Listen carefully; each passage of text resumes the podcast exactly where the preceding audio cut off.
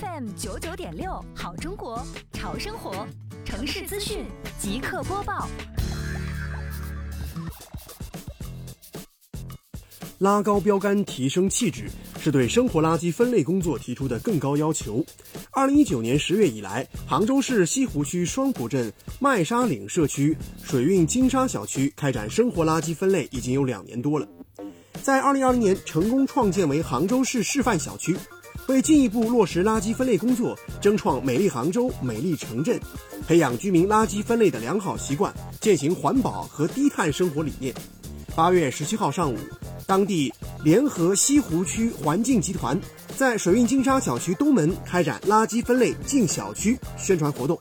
这次的活动形式有趣多样，现场设置了四色桶的投放卡片、转盘。扫描答题等多个趣味小游戏，